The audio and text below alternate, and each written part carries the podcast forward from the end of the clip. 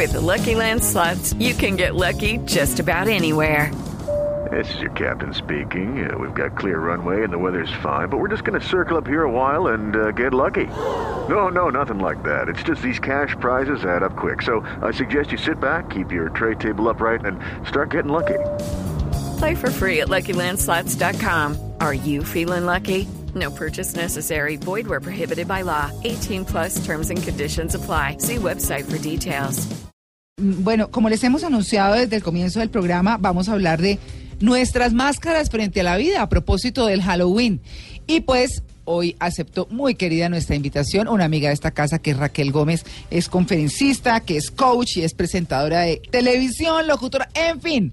Raquel, ¿qué hay? Buenos días. Hola María Clara, buenos días a todos los oyentes y buenos días aquí a esta mesa de trabajo. Me encanta estar aquí con ustedes. Bueno, la señora de la marca personal, ¿no?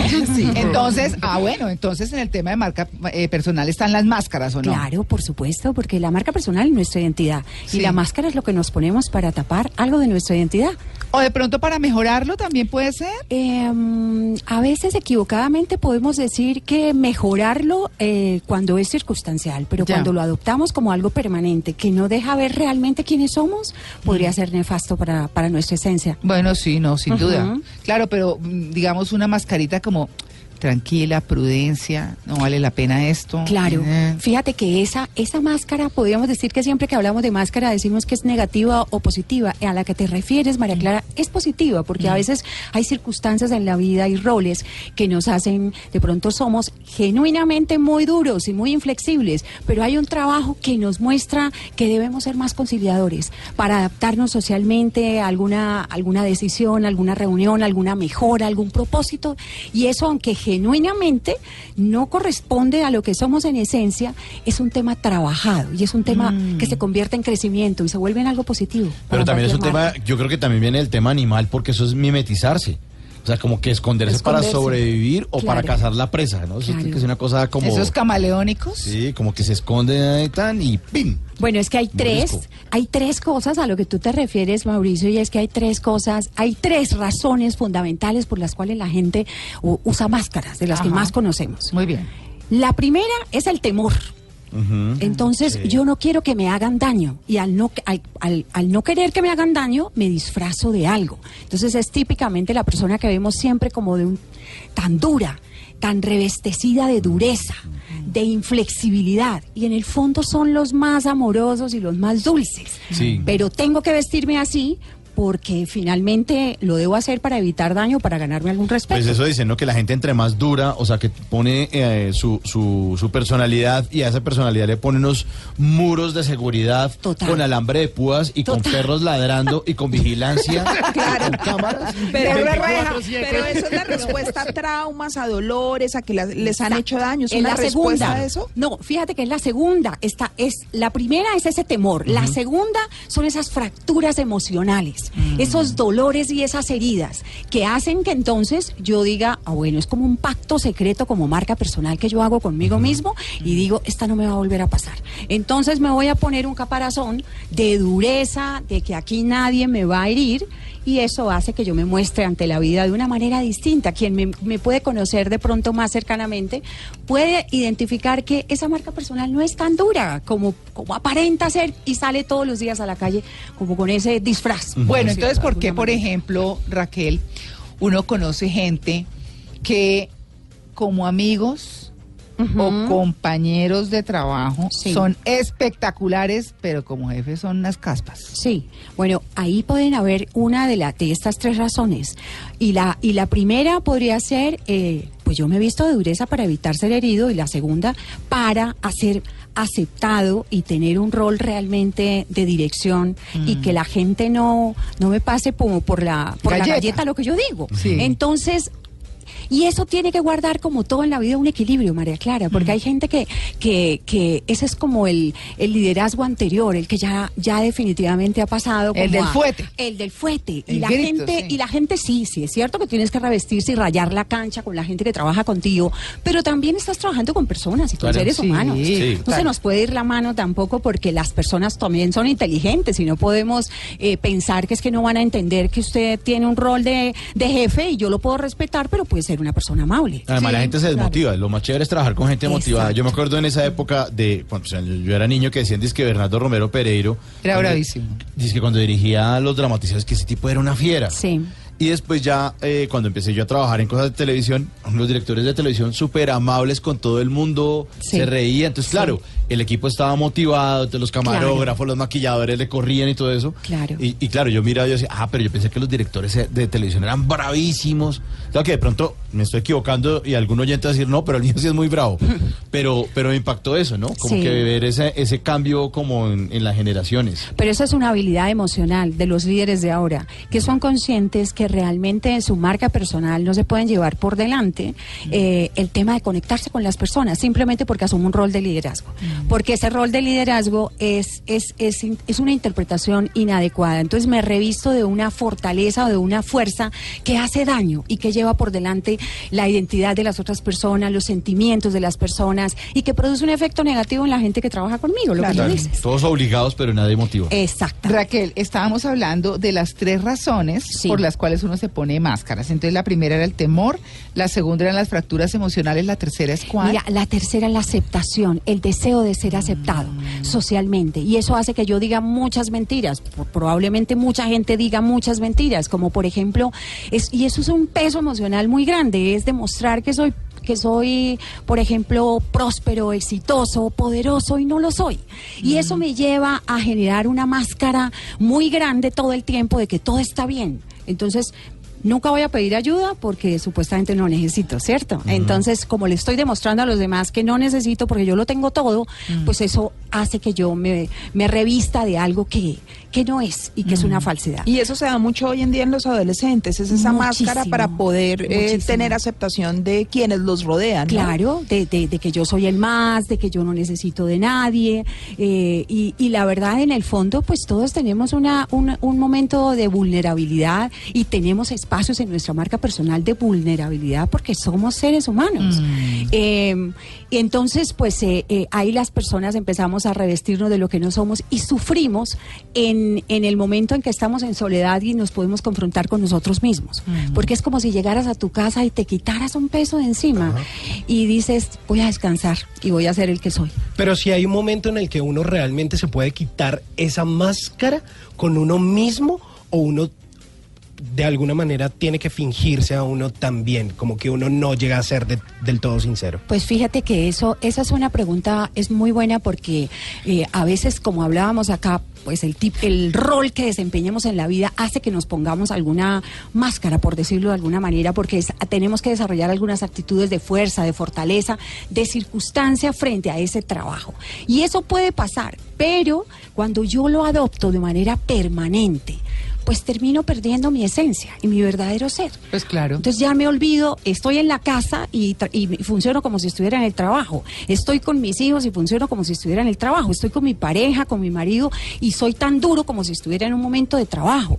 Y estoy pidiendo casi en mi casa informes ejecutivos. Y me tienen que decir, oiga, no, tranquilo, eso le- relájese. Se me está saliendo el presupuesto. ¿en qué hemos Exactamente. quedado? 488 mil pesos. estamos Más o menos, en más 700. o menos. Entonces hay un momento de conciencia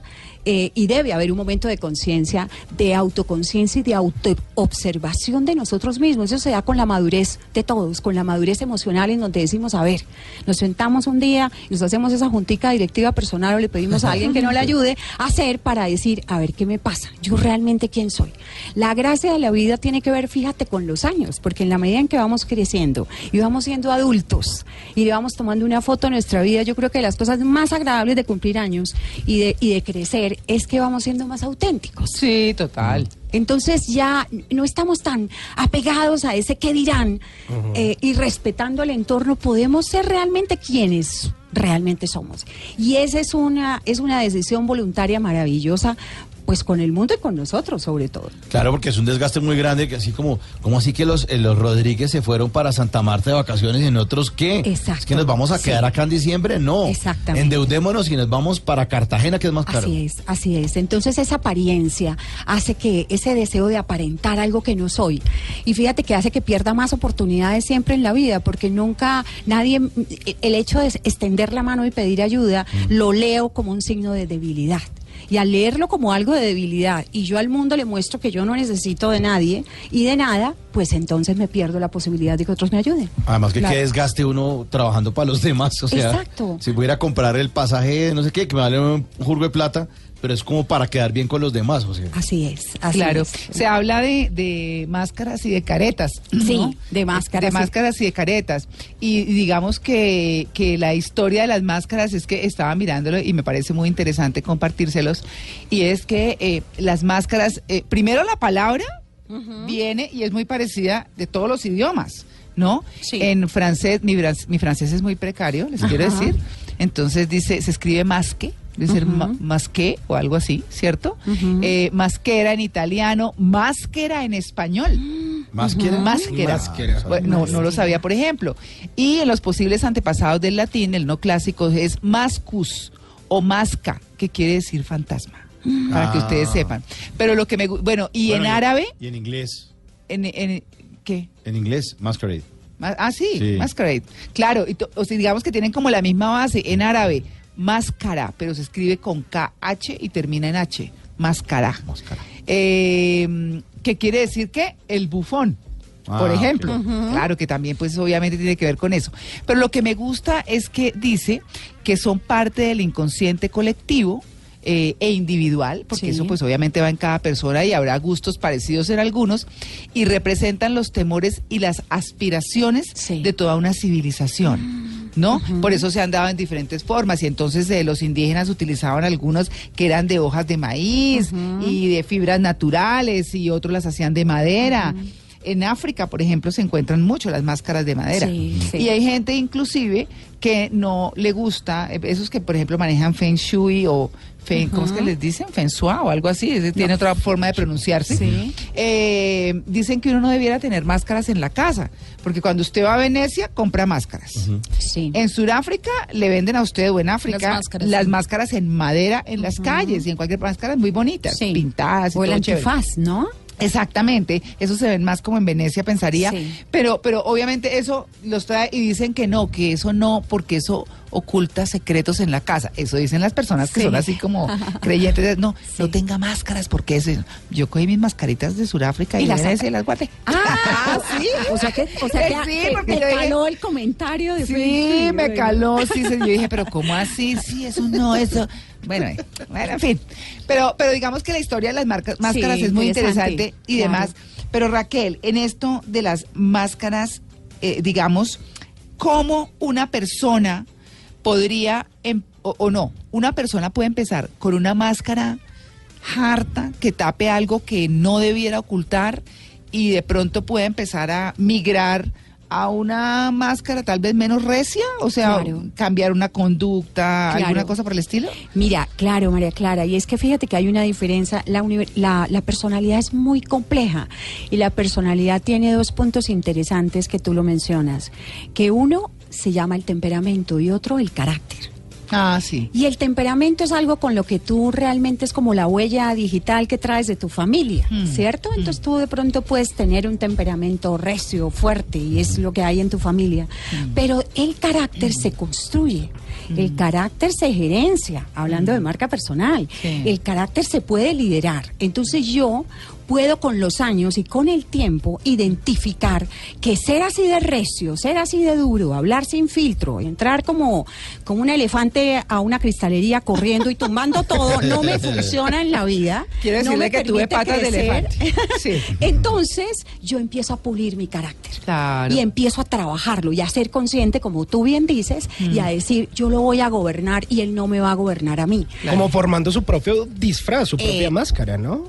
¿O no? pero gobernada. ¿Ves? Eso es como cuando tú dices, yo siento miedo y sigo sintiendo miedo cuando subo a un escenario, pero esas mariposas están, están más amaestradas. Las mariposas están, pero están más amaestradas. Así podría ser con el carácter. Lo que pasa es que aquí nosotros en, en nuestros países latinoamericanos confundimos mucho el, el tener carácter a como lo es en otros países. En Asia y eh, en otros, en otros lugares tener carácter es la persona que más puede gobernar las emociones. Aquí se dice lo contrario, este tiene carácter carácter. El carácter es que se lleva a todos de pronto por delante. Claro. El más No, bravo. El más bravo, el, Sí. el más sin filtro, a veces el más verdugo con los demás. Y se ve, y se ve como si eso fuera, eh, eh, como si generara estatus, el ser así. ¿Ves? Y es, y es un mensaje contrario, porque tú puedes ser no blando, puedes ser no tibio, puedes ser fuerte, pero puedes ser de alguna manera con un carácter eh, O- amigable. Es decir, el carácter está enfocado más al autocontrol y la disciplina de acuerdo. Algo en que tú- otras culturas. Claro. Y, a- pero aquí, fíjate que nosotros podemos, de acuerdo a lo que estabas analizando, María Clara, nosotros podemos eh, generar, una, identificar claramente que un rol, una máscara, una postura no nos está funcionando ni nos va a abrir puertas en la vida y decidimos entonces empezar a migrar, a, a suavizarla, a gerenciarla, a pulirla. Entonces, eso no quiere decir que pierda mi identidad, sino que entiendo que en el rol nuevo en el que estoy, en el punto en el que estoy, en la estación de la vida en la que estoy, pues finalmente he crecido y he evolucionado. Sigo Es reinventarse un poco también, que es un trabajo que debemos hacer de manera continua todos los seres humanos. Totalmente, entonces sigo siendo la persona de carácter, estoy bien parada, sé lo que creo de la vida, eh, eh, no soy tibio cuando lo debo ser a la hora de tomar decisiones o en mis posturas en la vida, pero eh, no necesariamente me, me- revisto de una máscara de furioso que nadie se me puede acercar. Pero es importante la autoobservación y además hablar con la gente de confianza porque uno puede ponerse una máscara de esas y los demás lo pueden ver como un, idi- como un idiota. o sea, Claro. como un cretino, como Claro. una mala persona y uno, ay, cómo soy de querido. Bueno, está bueno el tema, ¿no? Está buenísimo, Mm. buenísimo. Esperen y verán, porque más adelante vamos a seguir hablando de esas máscaras que nos ponemos o que nos ponemos y nos quitamos a veces o que nos vemos obligados a ponernos por aquello de la prudencia, por aquello de que hay que guardar la compostura, ¿cierto? 8 y 30, ya regresamos, estamos en Blue Jeans de Blue Radio.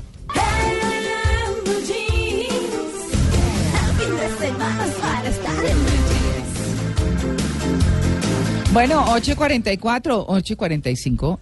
Sí, señor. Eh, las máscaras que nos ponemos en la vida a propósito del Halloween, eso es lo que estamos hablando hoy con Raquel Gómez, una persona que ustedes muy seguramente conocen porque ha trabajado en televisión, es conferencista, es coach, y ya hablamos entonces de las razones por las cuales utilizamos máscaras, eh, Sí. Raquel, por temor, por fracturas emocionales y por una aceptación, por ser aceptado, ¿cierto? Sí. Pero, ¿cuáles son las máscaras más comunes? Bueno, mira, a, a todos yo creo que nos ha pasado cuando escuchemos estas tres que, que nos hemos encontrado en la vida con, con gente con estas máscaras. Uno, el fuerte, el súper fuerte, el que nada me hace daño, el imbatible. Ah, sí. Sí, y, esa cáscara fuerte sucede como en las frutas, ¿no? Que entre más fuerte esa cáscara, por dentro más dulce.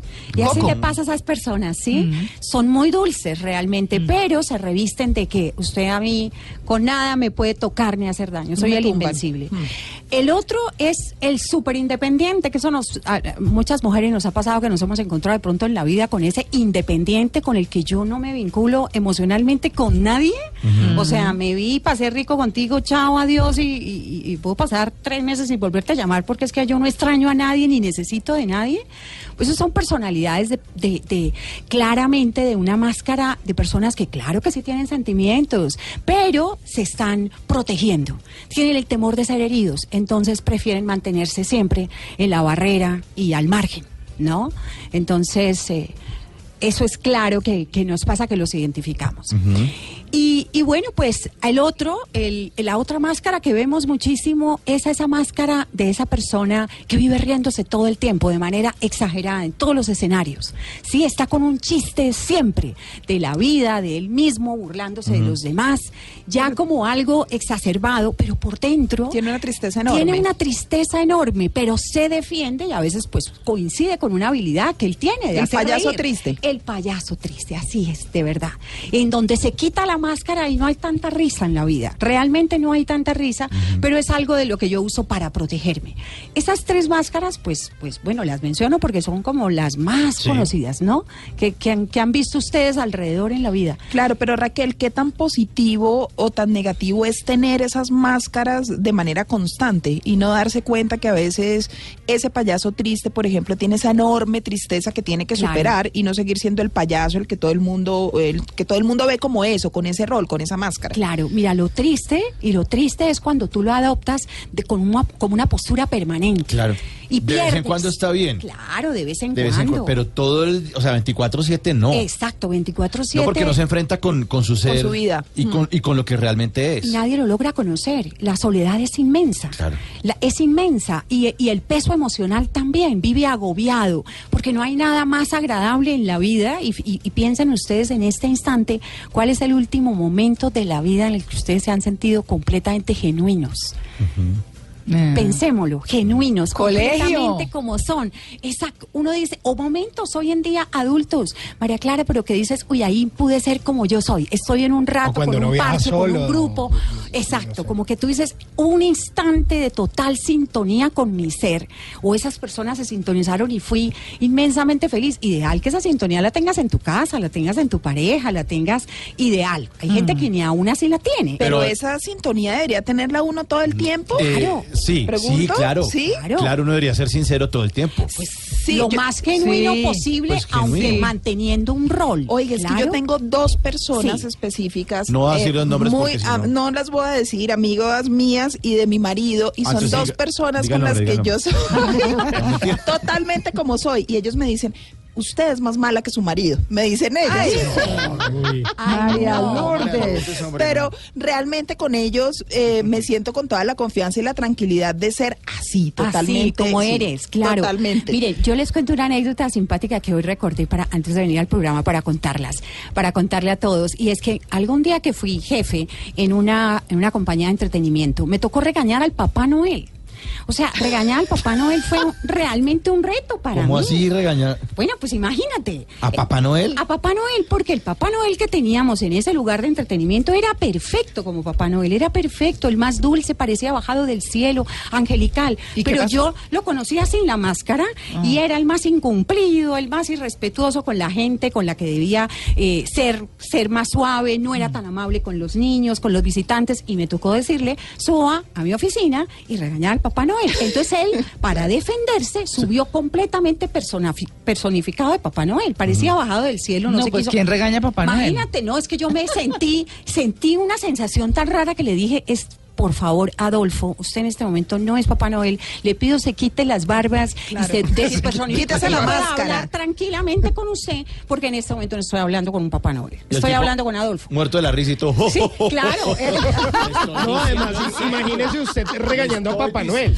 A ver, eso, eso es una anécdota de mi vida. Por, él se ponía la máscara tan bien puesta que, que para mí era intimidante cuando se sentó a decir, voy a regañar a, a este Papá A Noel Papá que todo el mundo Noel. adora. Pero fue también como un mecanismo de defensa de él, ¿no? Él, él en ese momento no tenía por qué haber subido eh, a, a la oficina y a esa reunión con el disfraz, pero él decidió ponérselo porque sabía que, Que lo lo protegerse. Claro. Claro. Eso un poco lo que hacía Jaime Garzón cuando se volvía el embolador, que ya se, se quitaba la Los dientes, dientes, sí. Y Sí, cuando es embolador, pues ya es otro personaje totalmente distinto, porque una cosa es ser Jaime Garzón y otra cosa es el embolador y coger con el con el cepillo ese de embolar y darle en un la golpe en la rodilla. Exacto. Y le dice, usted es un Sí, ladrón. y sí, Y decía realmente lo que se le daba la gana sin filtro. Bueno. era el único momento, ¿no? Bueno, claro que lo hacía siempre, Claro. pero, Y es que- pero era el momento más patas. Duro. Es que hay un mecanismo súper chévere en el cual eh, uno puede defenderse de muchas cosas, que es el humor, fíjate. Y el humor permite, con mucha inteligencia, como lo hacía Garzón, decir muchas verdades. Claro, pero y- las digo ahí- simpáticamente. Exactamente, ahí es como dice, entre chiste y chanza le va diciendo sus verdades y es asumir finalmente esa máscara con la que pues usted sabe que no le van a tirar tan duro si usted dice una que otra sinceridad. Así es, esa así es es. como finalmente la excusa. Raquel, para, para cerrar este tema que está tan chévere, tan interesante, porque pues sí, las máscaras pueden ser roles, como dice usted, eh, y, y roles justamente que, que son pues los que nos llevan por la vida, ¿no? Sí, Buenos, sí. malos, regulares, Sí, lo que sí. sea. ¿Qué es lo positivo y lo negativo y cómo cambio una máscara que no me funciona? O sea, decir, eh, porque la gente, pues uno detecta cosas o se lleva sorpresas también, sí, ¿no? Sí, sí, claro, sí, sí. sí, sí. Mira, yo, yo pienso que lo positivo de la máscara es cuando, cuando esa máscara es más eh, el producto de, del crecimiento mío personal, de pulir mi carácter para en un momento dado, como, como lo hablábamos ahora, no sacar ese lado mío eh, eh, que probablemente se puede llevar por delante relaciones. Eh, estábamos hablando de la persona que es demasiado impetuosa, demasiado furiosa, demasiado que habla sin filtro eh, y, y muchas veces es, es la conocida fosforito que no le puede, que cualquier cosa que le molesta se le nota de una manera tan clara Brinca. y que brinca y, y puede llevarse por delante una relación comercial, una relación personal, un cliente, un grupo de trabajo. Es positivo cuando tú aprendes a identificarla y aprendes a pulir. No dejas de ser quien eres, pero has pulido tu carácter y reacciones de una manera distinta. Bueno, pero también eso que está diciendo Raquel es muy importante porque también es como cuando hay una persona así difícil en cualquier sentido y uno dice, "Ah, mi máscara es que aquí no me desgasto. También. Pues ya sabemos que este tipo o Sí, esta vieja es son insoportables, Muy inaccesibles. importante eso que acabas de decir. Exacto, entonces mi máscara es no oigo, no entiendo no nada, Sí. que le pase la Sí, piedra. hacerse el loco. Sí, que te ya. pase todo por Sí, encima. y a veces como que yo digo, es bueno. hoy me pongo, Sí. me voy a poner esa máscara de, de, y- de- de la tranquilidad, Sí. de la serenidad, de que no me voy a enganchar emocionalmente Sí. con lo que van a decir, que no voy a sentir que es para mí, que no lo voy a tomar. Eso hace parte, entre otras cosas, de los cuatro acuerdos que circulan muy... No tomárselo personal. No me lo tomo de manera personal. Claro, Entonces claro. No, no, no me ofendo. Y es mejor no me cuando es engancho. así porque la gente no se acerca ni a comentarle ni a decirle nada porque saben que a usted no le importa Claro. nada. Entonces, es, pero ¿para qué le digo si finalmente ya no le interesa? Todo le pasa por encima y usted sigue caminando y avanzando. Pienso Sí, que a veces es mucho Así mejor es. en la vida no tomarse nada personal. Así es. Entonces, fíjate que ahí, bueno, eh, es positivo de ambos lados, de lo que estamos hablando. Es negativo cuando yo vivo en la vida de manera inconsciente, pongo desde pues, me levanto el piloto automático y el mundo que me entienda. Y entonces adopto una máscara eh, para, as- para ser aceptado, para que me para ser defendido, para que no nadie me vaya a herir en la vida. Y, y todo el tiempo estoy diciéndole al mundo y a mí mismo una mentira que no corresponde. Y eso agobia. Y eso, pues obviamente no da plenitud. Bueno, Claro. quiz. Ah. Uy, me da pena. Yo pensé que Me voy a poner la máscara de no responder el quiz. Simón, no. Yo, yo también. Yo la de- me despido. Muchísimas me gracias. acabo, la invitación no al sé, programa. me acabo de poner la máscara de tirana. de la profe La mala. profe, sí, sí. La profe ¿Qué rajona. ¿Ustedes qué están acordando allá? Ah, no. Mire, No, Te ya, estoy eh, preguntando que cómo quería el café. claro. ¿En serio? Sí, claro, para no decirlo así.